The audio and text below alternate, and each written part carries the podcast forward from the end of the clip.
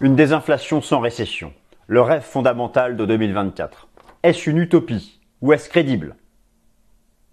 Alors bienvenue chers amis, je suis ravi de vous retrouver. Nous sommes le lundi 11 décembre 2023. Nouvelle édition du Top Gun. Je veux traiter ce sujet qui est central pour la tendance des actifs risqués en 2024, en particulier pour la tendance du marché action, car ce marché action qui a été en reprise verticale, alors certes depuis octobre 2022, mais plus proche de nous depuis la fin du mois d'octobre 2023, cette reprise s'est essentiellement faite sur la baisse des taux d'intérêt du marché. Je, vous renvoie vers l'émission Top Gun de la semaine dernière où j'ai fait un topo complet sur ce sujet. Cette baisse des taux d'intérêt du marché étant axée sur un scénario de pivot des banques centrales dans le courant de l'année 2024, grosso modo autour de l'été prochain. Alors, qui de la Fed ou de la BCE va pivoter en premier on ne sait pas. Et cette anticipation pivot des banques centrales se base sur la poursuite de la désinflation, c'est-à-dire la poursuite de la baisse des taux d'inflation nominaux et aussi sous-jacents en version en, rythme annuel vers 2%, une désinflation qui se ferait sans récession économique, du moins sans ralentissement économique trop violent. Alors, pour l'Europe, il n'y a pas de sujet. L'Europe est déjà en fort ralentissement économique la croissance est à zéro, même négative en Allemagne. Donc l'Allemagne est en récession économique. Et si le taux d'inflation en Allemagne est passé de 9% à 2%, à 3% actuellement, c'est à cause du ralentissement économique, ou grâce au ralentissement économique. Aux États-Unis, ce n'est pas la même chose. La désinflation, jusqu'à présent, s'est faite, alors certes, via une contraction du secteur industriel, mais le secteur industriel ne représente que 19% du PIB américain, le secteur des services, qui représente 80% du PIB des États-Unis, reste toujours en expansion. Même si il y a des signaux de ralentissement, même si le marché du travail donne des signaux d'alerte orange, même si la, l'octroi de nouveaux crédits donne des signaux d'alerte orange, même s'il y a une augmentation du taux de défaut de remboursement des entreprises, des particuliers, eu égard au, montant des taux d'intérêt, à la valeur des taux d'intérêt, pardon.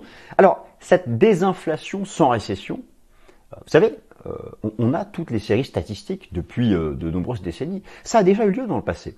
Si vous comparez sur longue période l'évolution du PIB américain avec l'évolution du taux d'inflation aux États-Unis, il y a eu dans l'histoire des moments où l'inflation était trop élevée, la Banque centrale resserrait sa politique monétaire, l'inflation revenait à 2% et la croissance économique restait en place. Donc, il y a déjà eu, oui, des exemples de désinflation sans récession lorsque la politique monétaire est juste et lorsqu'en fait, lorsque l'inflation est due à un décalage entre l'offre et la demande. Vous savez, la poussée inflationniste post-Covid, c'est le fait qu'il y a eu un fort décalage entre la demande qui est repartie pleine balle et l'offre qui n'a pas pu s'adapter parce que pendant la crise sanitaire, l'investissement avait été mis en pause et il y a eu donc un décalage. À la base, c'est ça. Alors ensuite, il y a eu plein d'événements, la guerre, la hausse du prix des matières premières, mais à la base, c'est ça. Donc une inflation peut revenir à la normale sans ralentissement économique si l'offre et la demande reviennent à bien s'ajuster. S'il n'y a pas de problème de, logistique, par exemple, des problèmes structurels de, production. Euh, c'est ce qui s'était passé dans le secteur industriel dans un premier temps, car pendant la période du Covid, il y avait eu un sous-investissement. La demande étant réouverte à fond une fois les confinements terminés, voilà, ça a commencé comme ça. Alors, pour les États-Unis, voilà ce qu'on va faire. Alors, euh, déjà, je vous rappelle que cette semaine, vous avez la dernière décision de politique monétaire de l'année de la bonne vieille réserve fédérale des États-Unis, de M. Jérôme Powell, euh, et elle est importante, cette dernière décision de politique monétaire de la Fed, parce que elle s'accompagne de la mise à jour des projections macroéconomiques de la Fed, en particulier en matière d'inflation et d'emploi, et le marché va regarder ça. Car là, il y a cette petite musique que l'inflation serait vaincue. L'est-elle vraiment? Je vais en parler. Euh, mais voilà, euh, l'été dernier, oui, à cause d'un rebond du prix du pétrole. Je vous renvoie vers mes deux dernières vidéos Fast and Forex avec un gros focus sur ce prix du pétrole qui baisse malgré la guerre, si ça vous intéresse. Vous savez, on, peut très bien désinflationner, j'invente un verbe, on peut très bien désinflationner sans récession si par exemple il y a une chute du prix du pétrole. Alors, sauf si la chute du prix du pétrole est provoquée par la récession. Mais comme je l'expliquais dans le Fast and Forex de mercredi dernier, la baisse du prix du pétrole depuis début octobre, c'est d'abord parce que l'offre écrase la demande, en particulier parce que les États-Unis produisent à fond et que ça équilibre les production cuts de l'OPEP. Bon, voilà. Mais ça, je ne vais pas retraiter le sujet. Vous avez le, le Fast and Forex que vous pouvez regarder. Première partie, infographie de la situation actuelle de la désinflation aux États-Unis. Deuxième partie, en Europe, désinflation arrimé et rime avec quasi-récession économique. Donc pour l'Europe, pour la zone euro, je parle pas de la Suisse, pour la zone euro, il n'y a pas de sujet. La désinflation a été permise par la récession, par le fort ralentissement économique. Au stade actuel, la désinflation américaine se fait sans récession, mais il y a, il faut surtout regarder le, secteur des services. Euh, il est vrai que lorsque l'on regarde la mise à jour des derniers PMI des services aux États-Unis. Le PMI, c'est euh, le Forward Looking Indicator le plus respecté par la haute finance pour se projeter. Au-dessus de 50, c'est l'expansion. Sous 50, c'est la contraction. Alors, il y a des, sous-composantes. Je simplifie.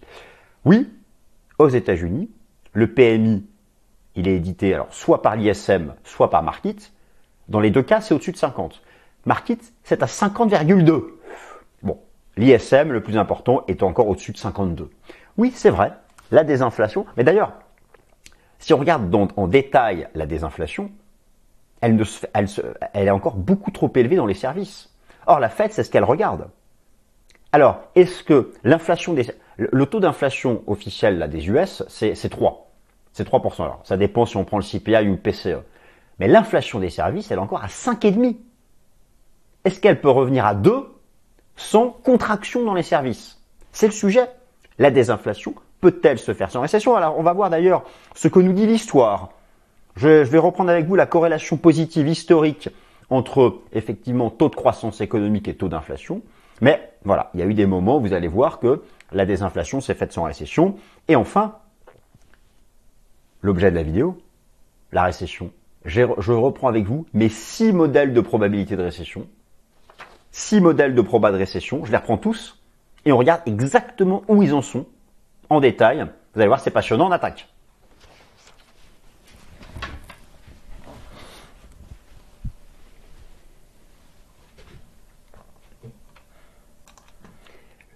Une désinflation sans récession, le rêve fondamental de 2024. Alors c'est effectivement sur ça que se base ce qui reste haussier sur le marché action. Car le marché action ne pourra pas rester haussier s'il n'y a pas une désinflation sans récession.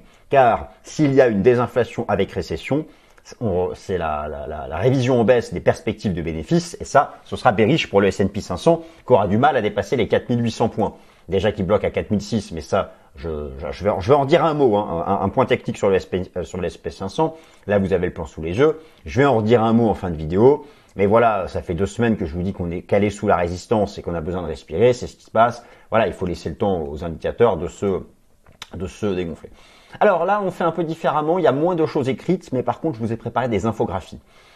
Infographie de la situation actuelle de la désinflation US. Alors, une désinflation nominale en cours et qui tend vers 2%, il n'y a pas de sujet, mais une inflation sous-jacente loin d'être vaincue avec la résilience de l'inflation des services. L'inflation sous-jacente, étant donc celle qui exclut les éléments les plus volatiles. Alors, il y a un certain nombre de choses ici sur cette infographie. Là, vous avez donc l'indice des prix PCE, c'est celui que suit la Fed en priorité. Vous avez la version nominale et la version sous-jacente. Oui, effectivement, les courbes sont baissières, on tend vers 2%, mais nous ne sommes pas à 2%. Euh, si vous prenez l'inflation sous-jacente, la core, celle qui exclut les éléments volatiles et qui est notamment centrée sur les services, regardez, depuis 10 ans, la courbe était tout le temps sous 2%. C'est pour ça qu'il y avait, qu'il y avait les taux zéro.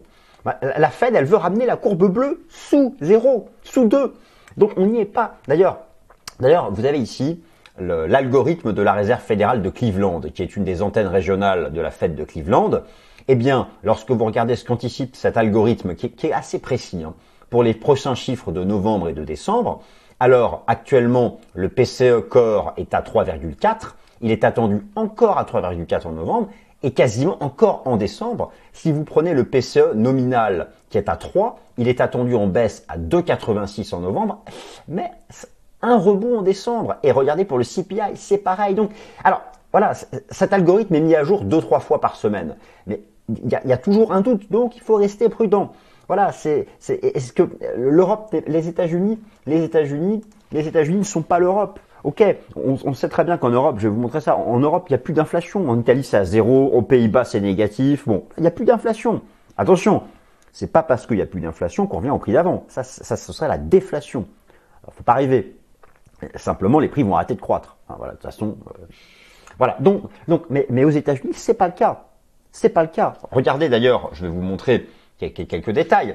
Donc, alors, euh, euh, je vous remontre aussi Trueflation, qui est l'inflation en temps réel aux États-Unis basée sur la technologie blockchain. Trueflation ne baisse plus. Alors, il n'est pas, pas en rebond non plus, mais il ne baisse plus. Donc ça, c'est quelque chose que je surveille. Alors oui, effectivement, euh, si la désinflation doit se faire sans récession, ça peut être une chute du prix du pétrole. Ça, je vous renvoie vers toutes les vidéos, dernières vidéos que j'ai fait Fast and Forex sur ce sujet. Effectivement, le prix du pétrole qui est sous pression, pour des raisons qui concernent l'offre, le prix du pétrole qui est sous pression. Voilà, bon, c'est effectivement si, cela, si, si, le pétrole avait la bonne idée, mais je ne vois pas les pays membres de l'OPEP euh, euh, ils vont agir pour essayer de préserver les 65 dollars qui sont le bord du gouffre technique. Mais voilà, c'est effectivement si cette tendance se poursuit, cela euh, donnerait beaucoup d'air et cela pourrait permettre une désinflation sans récession, sauf si c'est lié à la récession économique. Mais si la désinflation, si la baisse du prix du pétrole est liée à davantage d'offres que de demandes, ok. Alors, voilà, c'est c'est pas encore gagné. Si vous regardez, si vous regardez, donc là vous avez toutes les courbes d'inflation, le PCE et le CPI. Euh, en version sous-jacente, en version nominale. Voilà, les courbes sont baissières, mais encore une fois, nous, regardez en détail le CPI. Le CPI, ok. Le CPI, il est à 3,2. En octobre, il est à 3,2. Alors d'après l'algorithme euh, de la Réserve fédérale de Cleveland, il va tomber à 3,04 bientôt. Mais euh, je, m'interroge sur ce, qu'anticipe cet algorithme qui voit un rebond en décembre. Alors c'est ça, c'est un peu perturbant. et, si vous regardez en, détail maintenant, la Fed, elle regarde quoi? La Fed, elle regarde les services. Les services, on est à combien? 5,5. On est à 5,5. Nous sommes, pardon, à 5,5. Nous sommes à 5,5 sur les services euh, parce que, parce que le, secteur des services aux États-Unis, 80% du PIB, est en expansion. C'est ce qu'on va voir dans un instant. Ma question est, est-ce que cette courbe d'inflation des services à 5,5 peut revenir à 2 sans récession dans les services? Certains disent oui si, à nouveau, l'offre et la demande arrivent à parfaitement s'équilibrer, qu'il n'y a plus de problème de production de services pour répondre à la demande, et dans ces cas-là, il n'y aura plus de hausse de prix des services. Mais si ces entreprises qui éditent les services, là, elles qui se sont habituées à, de belles augmentations de marge avec la hausse des prix, si elles ont envie de, de garder cette dynamique, vous voyez, on peut pas, on peut pas les contraindre, sauf à faire une loi. Donc il y a, de l'incertitude. Après, à un moment ou à un autre, elles auront peut-être plus le choix. Si elles continuent de monter les prix comme ça, il y aura un affaissement de la demande. Donc oui, on peut y croire. C'est vraiment, c'est ce qu'il faut surveiller ces prochains mois. L'inflation des services. Pour répondre à la question, peut-on avoir une désinflation sans récession Donc tout ça, tout ça est, est extrêmement euh, passionnant. Donc voilà, il y, a, je, il, y a, toutes les infos ici. Donc voilà, nous en sommes là. Donc l'inflation nominale est en baisse, l'inflation sous-jacente aussi, mais nous sommes encore loin des objectifs de, de la Fed. Alors, euh, au sein de, de, la zone euro, il n'y a pas de sujet. La désinflation rime avec quasi récession économique. La désinflation rime avec quasi récession économique. Voilà une petite infographie que je vous ai préparée pour la zone euro où là, regardez le PNI industriel de la zone euro. Rappelez-vous, sous 50, c'est la contraction. C'est comme aux États-Unis, la place de l'industrie au sein de la zone euro, elle est autour des 20% du PIB. C'est davantage en Allemagne, autour de 27-28%, parce que l'Allemagne euh, a encore une grosse industrie. Donc on compte le nombre de mois sous 50. 1, 2, 3, 4, 5, 6, 7, 8, 9, 10, 11, 12 mois. 12 mois que l'industrie européenne est en contraction. Et ça, regardez le PIB de la zone euro en rythme annuel. On y est, on est quasi, on n'est pas en récession, on est à la stagnation. Vous voyez la dynamique. Et, ça a permis quoi? Cette stagnation économique a permis un effondrement des taux d'inflation. Vous prenez l'inflation en Italie qui est passée de 10 à 0. et globalement aux Pays-Bas, en, zone euro, de, de, 9 à 2. Donc voilà, il n'y a pas pour la zone euro, débat, plié, les faits sont là, la désinflation arrimée avec fort ralentissement économique. Par contre, oui, ce n'est pas le cas aux euh, États-Unis. D'ailleurs, si, vous comparez la résilience de l'économie des États-Unis par rapport à la récession technique au sein de la zone euro, c'est assez, visuel. Et en termes de perspective pour l'année 2024, c'est la même chose. Là, vous avez donc, je vous remets le PIB de la zone euro en rythme annuel. Vous avez donc la pente descendante. On est carrément à zéro sur le dernier trimestre en rythme annuel. Aux États-Unis, eh bien non, donc c'est intéressant, c'est que la désinflation aux États-Unis s'est fait avec, avec absolument pas de ralentissement économique. Même si les indicateurs avancés invitent à la prudence, ce ne sont que des indicateurs avancés. Et ils ne sont pas en alerte rouge, comme je l'expliquais dans mes derniers Top Gun. J'ai bien fait attention de choisir la bonne couleur, entre guillemets, d'alerte orange. C'est-à-dire voilà, ça peut repasser au vert. Et, il, faut, il faut surveiller les statistiques du marché du travail. C'est lui qui a donné des pré-signaux d'alerte. Même si euh, le taux de chômage commence, le nombre de chômeurs, la pente, voilà, ça prend une pente haussière, on n'est pas en, en volet vertical. C'est ça qu'il faut surveiller chaque semaine. Chaque semaine avec les nouvelles inscriptions hebdomadaires au chômage, les inscriptions continues au chômage, chaque mois avec l'enquête ADP, chaque mois avec le rapport NFP, chaque mois avec les job openings, chaque mois avec les job cuts, toutes ces statistiques qu'il faut régulièrement analyser en termes de tendance. Oui, car la représentation graphique se fait aussi sur des courbes macroéconomiques. Et ça, c'est passionnant. On, voit les tendances. On peut même faire des cassures techniques sur des courbes macroéconomiques. Je vous garantis que ça marche. Donc, donc euh, voilà. Et, d'ailleurs, si vous regardez les, anticipations pour 2024, euh, la croissance, alors, elle est attendue en ralentissement aux États-Unis, mais toujours pas à zéro. La zone euro, est à zéro. Hein. La zone euro est à zéro. Bon. Donc c'est pour ça, il n'y a plus d'inflation en zone euro.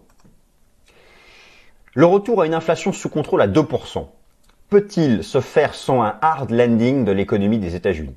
Au stade actuel, l'économie américaine n'est pas, en, récession, mais les indicateurs avancés invitent à la prudence, notamment sur le marché du travail. Plus le pivot de la Fed sera rapide en 2024, moins la probabilité d'une récession sera grande. Et c'est là en fait où c'est passionnant, c'est-à-dire que la Fed commence à s'inquiéter des pré-signaux d'alerte sur certes, notamment sur le marché du travail. Euh, certains membres de la Fed commencent à parler de, baisse de taux. Le marché situe le pivot entre mai et juillet prochain. Euh, mais en même temps, en même temps, si ce pivot intervient trop tôt, il peut être inflationniste. Enfin, en même temps, les taux sont quand même élevés. Alors que ça passe de 5,5 à 4,5, ça restera quand même des taux élevés. Moi, je me dis, elle peut quand même pivoter. Euh, mais elle a quand même besoin de maintenir une certaine pression sur l'activité économique et en particulier sur les services. Je vous ai montré que l'inflation des services est encore deux fois et demi la cible de la Fed. Donc, la Fed s'inquiète aussi car il y a eu depuis octobre des petits signaux d'alerte. Alors, quels sont-ils? Ils sont essentiellement du côté du marché du travail. Vous avez notamment ici les job openings aux États-Unis. Regardez la, courbe qui a été mise à jour la semaine dernière, qui est en tendance baissière. Regardez là, vous aviez la crise financière des subprimes, la crise sanitaire on s'interroge. Euh, la courbe des inscriptions hebdomadaires continue à l'allocation chômage, qui est en nette accélération depuis octobre. Euh, mais, mais, le secteur des services est toujours au-dessus de 50, selon le PMI de l'ISM ou celui de Market. Là, c'est clair. Et, donc, c'est ça qu'il faut surveiller. C'est touchy, hein, ça, ça peut basculer en dessous, mais le nombre de faillites aux USA par trimestre, ça commence à accélérer mais ce ne sont que des signaux d'alerte orange pour le moment, et ce tant que le secteur des services ici se maintient au-dessus de, euh, de 50. Alors, la corrélation positive, y a-t-il eu dans l'histoire aux États-Unis des moments où, des moments où l'inflation revenait à la normale sans récession économique? Alors, une inflation élevée peut revenir à la normale sans récession économique. Vous avez sous les yeux 25 ans d'historique entre le taux d'inflation nominal aux États-Unis et la croissance du PIB des États-Unis. Grosso modo, il y a une corrélation positive. Nous sommes d'accord. Maintenant, observez, il y a eu des moments où l'inflation euh, s'emballait notamment ici avant euh, la, crise financière, et c'est bien la chute de la croissance qui a ramené l'inflation à la normale. Mais il y a eu, dans les années 2010, des moments où l'inflation avait dépassé la cible de la Fed, et où la croissance économique se maintenait à un rythme tout à fait honorable autour des 2%, avec un retour de l'inflation à 2%, voire même à zéro, parce que la politique monétaire avait été justement menée, et surtout parce que l'inflation avait des causes de décalage entre l'offre et la demande qui s'étaient réglées et qu'il n'y avait pas besoin de ralentissement économique pour la ramener à, pour la ramener à, sous deux. L'inflation hors de contrôle a été faite suite à la mise à l'arrêt des économies au moment de la crise sanitaire. Pendant des mois, il n'y a pas eu d'investissement du côté de l'offre. La fin des confinements a ravivé la demande, mais l'offre n'a pas pu répondre. Hyperinflation. Et depuis, il y a eu un ralentissement économique, mais un, ralentissement économique en trompe-l'œil, car ces taux, de croissance du PIB, il y a une base de départ, et comme on partait du gouffre, forcément, donc, mais, mais il y a eu donc une vague inflationniste, et depuis, on désinflationne, parce que les taux d'intérêt sont en hausse, parce que la politique monétaire a été restrictive, parce que petit à petit l'offre s'est réajustée à la demande, et maintenant, même s'il y a une désinflation, on n'est toujours pas au niveau des 2%. Nous ne sommes toujours pas au niveau des 2%. Donc, euh, est-ce possible Est-ce possible sans un vrai ralentissement économique? Ça a déjà été le cas. Euh, et, d'ailleurs, je, lisais un papier là très intéressant qui a été euh, édité par, je crois que c'est JP Morgan, je sais plus quelle banque américaine, où ils ont en interne des spécialistes de l'inflation des services donc ils vont voir en détail euh, les services. Il y a tellement d'activités différentes. Ils sont allés voir en détail chacune des sous-secteurs dans, dans l'activité des services. Et ce papier disait qu'effectivement, euh, lors des prochains mois, il n'y aura plus aucun décalage entre l'offre et la demande. Et, et, donc eux, ils disent que l'inflation des services va revenir à zéro grâce à ça. Je ne suis pas un expert de l'inflation de chaque composante des services. Là, il faudra creuser le sujet à fond. Donc, euh, moi aussi, je m'abreuve de papier de recherche. Et, ils ont, voilà, ce, papier était très intéressant et, et, mettait ça en avant. L'avenir nous le dira. Moi, je verrai chaque, chaque métrique mise à jour et j'ai toujours mon focus sur le PMI des services et l'inflation des services. Et là, par contre, toutes les données sont officielles. Hein. Vous avez le BEA, la BLS, les statistiques officielles de l'US Government et il y a, tout. Donc c'est une possibilité, mais voilà, c'est pour ça que c'est le débat majeur.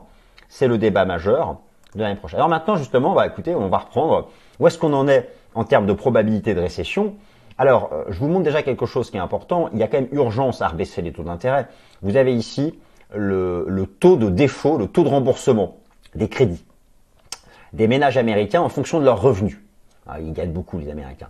Eh bien, vous avez les chiffres euh, du dernier trimestre en vert, quelle que soit la catégorie de revenus, on a quand même sur les derniers, les derniers mois une hausse importante des taux de défaut. Donc voilà, on, voit, on, comprend pourquoi la Fed commence à stresser parce qu'on constate vraiment l'impact, l'impact de, de, la valeur actuelle des taux d'intérêt. Et donc elle veut pivoter avant d'avoir cassé l'économie, mais pas trop tôt pour permettre le retour de l'inflation à 2%, qui reste sa priorité. Et dans tout ça, dans tout ça, le marché action, il cherche sa place. Le marché action, lui, il veut des taux en baisse, mais il veut des perspectives de bénéfices en hausse. Il veut le beurre et l'argent du beurre, le marché action. Mais il a, besoin du beurre et l'argent du beurre. Si vous voulez un S&P 500 euh, euh, qui soit capable l'année prochaine de faire de nouveaux plus hauts, il faut le beurre et l'argent du beurre. La baisse des taux avec toujours des bénéfices en hausse. Sinon, il n'y aura pas de nouveau plus haut du S&P 500. Soyons clairs. Soyons clairs sur ce sujet. Alors, on va se recoltiner les six modèles de probabilité de récession euh, le modèle de probabilité du Conference Board et son leading indicator pour, euh, pour un ralentissement économique, il est en faveur d'un ralentissement économique mais sans récession. Le modèle US States Coincident Indexes de la Fed de Philadelphie. Le modèle Real-Time Salary Recession sur le marché du travail américain qui est en alerte orange. Le modèle Smooth US Recession Probabilities de la Fed de Saint-Louis qui combine des hard data macroéconomiques est en tout début d'alerte, mais tout tout début. Le modèle Visa Momentum Index sur la consommation des ménages, lui est en alerte rouge. Le modèle de la courbe des taux est en alerte rouge. Et ce n'est pas un modèle, mais clairement, ce qui va compter, c'est la proximité temporelle du pivot des banques centrales. Ce sera l'enjeu capital de 2024. Alors, on les reprend dans l'ordre. Le modèle du Conference Board, qu'est-ce qu'il nous raconte le modèle du Conference Board Eh bien, il est là, le modèle du Conference Board avec son leading indicator qui est en jaune. Donc historiquement, on voit la corrélation entre en bleu le PIB américain et le, leading indicator. Euh, mais voilà, il y a eu des moments où le leading indicator décrochait, le PIB américain était en baisse, mais pas en récession. Euh, récession, c'est sous zéro. Là, il a quand même sérieusement bien décroché, mais la croissance qui a ralenti, elle décroche pas. Et, qu'est-ce que nous dit le modèle? Ils anticipent 0,8. 0,8 en 2024 pour les US. Donc, le modèle nous dit pas de récession, mais quand même un ralentissement économique. Bon, eh bien écoutez, on verra bien. Ensuite, le deuxième, le, le modèle US States Coincident Indexes de la Fed euh, de, Philadelphie. Alors, lui, en gros, les États-Unis sont composés de 50 États. Chaque trimestre, chaque mois, ce modèle donne la croissance économique de chacun des États. Le modèle dit quoi? S'il y a plus de 27 États qui sont en croissance négative, c'est la récession. Alors, on les compte. 1, 2, 3, 4, 5, 6, 7, 8, 9, 10, 11, 12, 13, 14, 15. Il y en a 15. Il y en a 15. Alors, on rajoute le change, 16. 16 sur 27. Donc, alors, attention parce que euh, deux mois avant, il n'y en avait que 5. On est passé de 5 à 16. Il y a une... Mais on n'est pas encore à 27. On ne sera peut-être jamais. Donc ce modèle est, est en préalerte parce qu'il y a une tendance à remonter vers 27. Mais tant qu'il n'y a pas 27 États sur les 50 en récession économique, eh bien, il n'y a pas de récession à l'échelle de l'État national des États-Unis. Donc, alerte, début d'alerte, mais c'est pas non plus euh, foufou. Le modèle Real Time Several Recession, celui-là je, l'aime euh, particulièrement parce que il se base sur le marché du travail. Alors en fait, ce modèle de la fête de, Saint-Louis, c'est une moyenne mobile à trois mois du taux de chômage. Et en fait, ce qu'on nous dit, c'est lorsque, eh bien, le, cette moyenne mobile rise by 0,50 percentage points, donc dès que elle est en hausse de 0,50 points de pourcentage, this is the start of a recession. Je fais pas d'effort pour l'accent. Donc c'est comme ça que fonctionne le modèle. Et là, donc la courbe est en train de remonter. On est à combien? On est à on est à 0,33. Donc ah c'est pas loin, mais c'est pas 0,50 non plus. Donc ça c'est mis à jour chaque mois. Donc moi ça, je vous garantis que je suis ça en permanence. Hein. Donc alerte orange. Le modèle Smooth US Recession Probabilities de la fête de Saint-Louis.